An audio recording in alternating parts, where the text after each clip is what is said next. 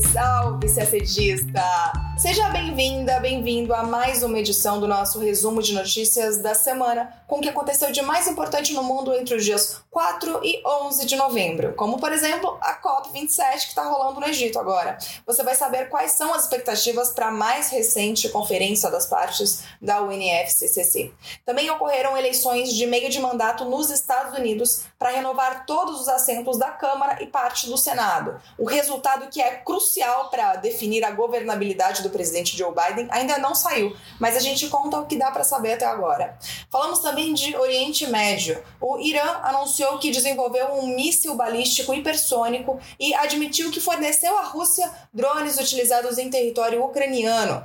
Por falar no conflito na Ucrânia, a Rússia anunciou a retirada de suas tropas de uma importante cidade ucraniana, Kherson. A gente explica o que esse movimento no teatro de guerra pode significar.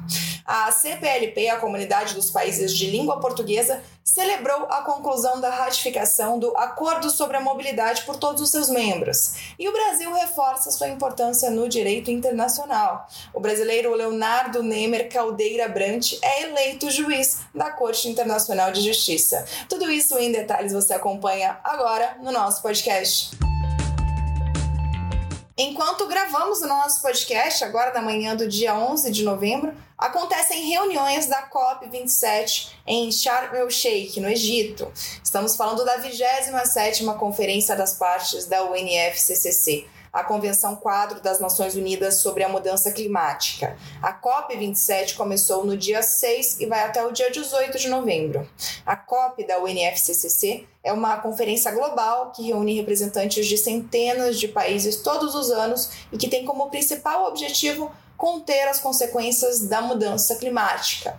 Nesta edição, a expectativa é definir aspectos centrais para a implementação do Acordo de Paris e fazer que os países sejam mais ambiciosos em suas NDCs, as contribuições nacionalmente determinadas. Um assunto também que não foi resolvido na COP anterior, a COP26 em Glasgow, é a questão do financiamento climático, um tema muito caro ao Brasil e que deve ser um tema central nessa COP.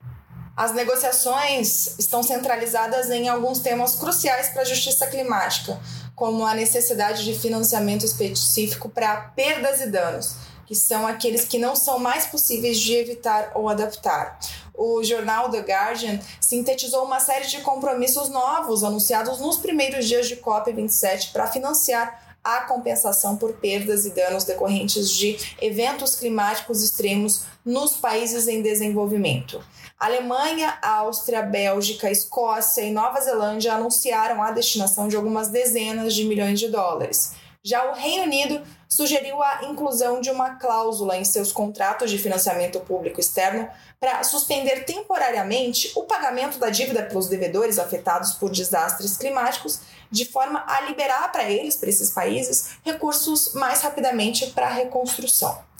Também haverá discussão para que os países aumentem a ambição dos compromissos de combate às mudanças climáticas, já que os atuais são insuficientes para cumprir a meta de 1,5 graus Celsius, segundo os últimos relatórios do IPCC, o painel intergovernamental sobre mudanças climáticas, que analisa as vulnerabilidades, as capacidades e os limites do mundo e da sociedade para se adaptar às mudanças climáticas. O texto do consenso final é apresentado no último dia da COP, juntamente com outras decisões tomadas pela cúpula que definirão os próximos passos do mundo no combate à crise do clima.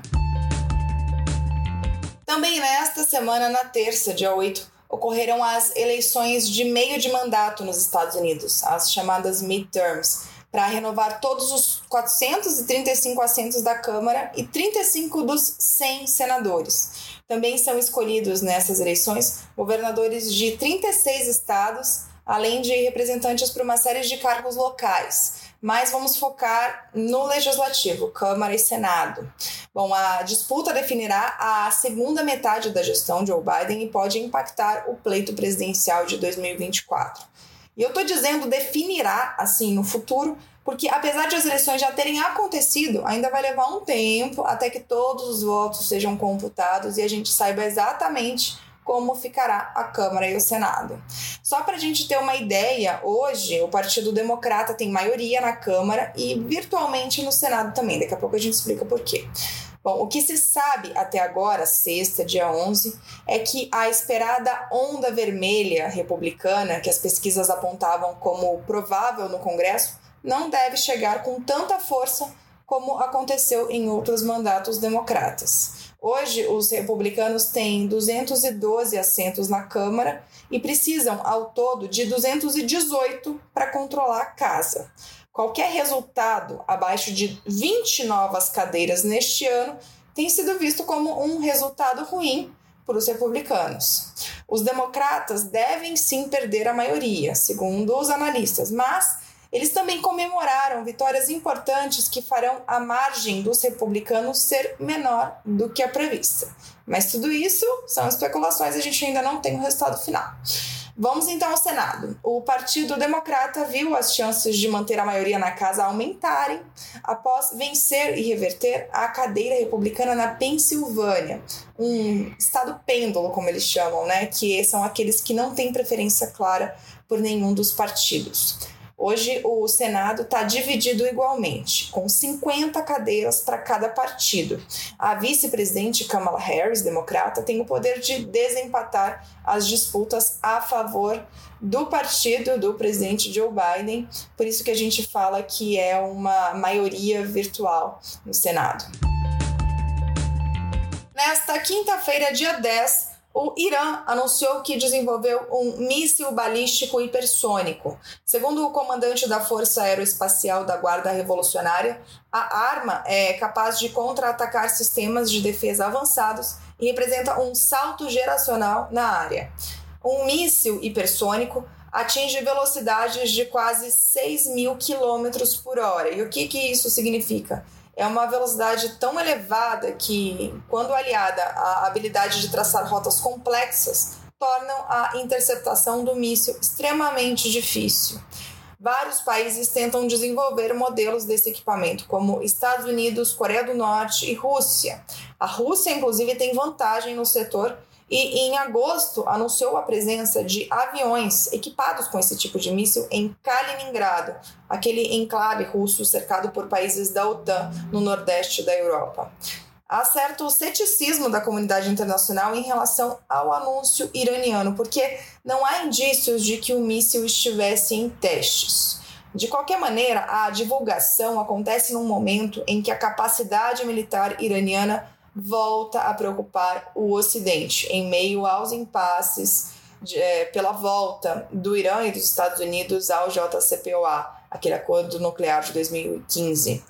Bom, além disso, a Ucrânia está acusando o Irã de enviar armamentos para a Rússia, que estaria usando seus drones kamikazes para atacar a infraestrutura energética ucraniana. E no sábado, dia 5, o Irã admitiu pela primeira vez que sim, forneceu os equipamentos à Rússia. Isso depois de ter negado essa informação várias vezes. Esse é o gancho para falarmos dos últimos desdobramentos da guerra na Ucrânia. Nesta sexta-feira, dia 11, a Rússia afirmou ter completado a retirada de suas tropas da cidade ucraniana de Kherson. Na quarta, dois dias antes, o ministro da Defesa russo tinha ordenado a retirada militar da cidade. O anúncio marca um dos recuos mais significativos da Rússia e um potencial ponto de virada do conflito que começou em fevereiro. Kherson é a principal cidade da região do mesmo nome. Lembrando que essa região, Kherson, foi uma das quatro que a Rússia anexou formalmente em setembro, depois de um referendo contestado pela comunidade internacional. Inclusive, já foi aprovada pela Assembleia Geral da ONU com voto favorável do Brasil uma resolução condenando essas anexações. Além da região de Kherson, a Rússia anexou Donetsk, Luhansk e Zaporizhia, que é a região onde fica a maior usina nuclear da Europa. Aquela resolução da ONU aprovada em outubro, além de exigir que a Rússia reverta a anexação, também afirma que as ações russas violam a soberania e a integridade territorial da Ucrânia e são inconsistentes com os princípios da Carta da ONU. Mas voltamos aos eventos desta semana. Por que o recuo? Por causa da contraofensiva ucraniana que começou no fim de agosto com ostensiva ajuda do Ocidente e que agora parece estar produzindo alguns efeitos. A retirada desta semana disparou uma ofensiva diplomática pelo fim do conflito por parte dos aliados do presidente ucraniano Volodymyr Zelensky, esses aliados que financiam o lado ucraniano na guerra, a começar pelos Estados Unidos, que já deram quase 20 bilhões de dólares em armas para Kiev. O chefe do Estado-Maior Conjunto dos Estados Unidos, o general Mark Milley, afirmou ao jornal britânico The Times que a retirada abria uma janela de oportunidade para os líderes que irão se reunir na semana que vem na cúpula do G20 em Bali para discutir a paz. Nem Zelensky e nem o Vladimir Putin, o presidente da Rússia, estarão lá, mas seus maiores aliados, sim, o americano Joe Biden e o chinês Xi Jinping para uma reunião bilateral no encontro. Dados da defesa dos Estados Unidos apontam que mais de 200 mil soldados ucranianos ou russos já morreram ou foram feridos no conflito. Falamos agora de Brasil. A Comunidade dos Países de Língua Portuguesa, a CPLP, da qual o Brasil faz parte, concluiu a ratificação do Acordo de Mobilidade por todos os Estados-membros. O processo foi concluído depois que a Guiné Equatorial, o último país que faltava, efetuou o depósito do instrumento de ratificação na quinta passada. O acordo sobre a mobilidade entre os Estados-membros da CPLP foi assinado no dia 17 de julho de 2021 em Luanda. Ele estabelece um quadro de cooperação entre todos os Estados-membros de uma forma flexível e variável e, na prática, abrange qualquer cidadão. Fica a cargo de cada Estado implementar medidas que lhes permitam assumir compromissos decorrentes da mobilidade de forma progressiva e com níveis diferenciados de integração tendo em conta as suas próprias especificidades, especificidades internas na sua dimensão política, social e administrativa. Com a ratificação por parte de Guiné Equatorial, fica concluído este processo pelos nove Estados-membros da organização. São eles: Angola, Brasil, Cabo Verde, Guiné-Bissau, Guiné Equatorial, Moçambique, Portugal, São Tomé e Príncipe e Timor-Leste. O secretário executivo da CPLP, Zacarias da Costa, disse que o acordo de mobilidade é um ponto de partida para a criação de um quadro mais favorável à circulação de pessoas, que deverá ser agora concretizado através da adaptação das legislações internas e através da celebração de uma série de outros acordos complementares. No mês passado, entrou em vigor o novo regime de entrada de imigrantes em Portugal, que prevê uma facilitação da emissão de vistos para os cidadãos da CLP no âmbito desse acordo sobre a mobilidade entre Estados-membros. E ainda falando sobre Brasil, o brasileiro Leonardo Nemer Caldeira Brant foi eleito ao cargo de juiz da Corte Internacional de Justiça. Brant vai ocupar até 2027 o restante do mandato deixado vago pelo falecimento do juiz também brasileiro Antônio Augusto Cansado Trindade. Ele faleceu em maio deste ano. A eleição foi realizada na sexta passada, dia 4 de novembro, simultaneamente na Assembleia Geral e no Conselho de Segurança das Nações Unidas em Nova York. Caldeira Brant obteve um total de 121 votos na Assembleia Geral e 13 no Conselho de Segurança. O candidato vencedor precisava da maioria absoluta dos países eleitores. Na Assembleia Geral, deveria ultrapassar os 97 votos e 8 no Conselho de Segurança. Os outros candidatos eram o argentino Marcelo Cohen e o também brasileiro professor Paulo Borba Cacela. O Itamaraty divulgou nota celebrando a escolha de Caldeira Brant e afirmando que o resultado demonstra, além das qualidades do candidato o reconhecimento da atuação internacional do Brasil em favor da solução pacífica de controvérsias e em defesa do direito internacional. Leonardo Nemer Caldeira Brant é professor titular e chefe de departamento de Direito Público na Universidade Federal de Minas Gerais, a UFMG. Ele também é fundador do Centro de Direito Internacional e do Anuário Brasileiro de Direito Internacional. A Corte Internacional de Justiça tem 15 juízes que cumprem um mandato de nove anos e está sediada em Haia, na Holanda. A Corte julga questões entre estados e responde a consultas de órgãos ou agências especializadas das Nações Unidas.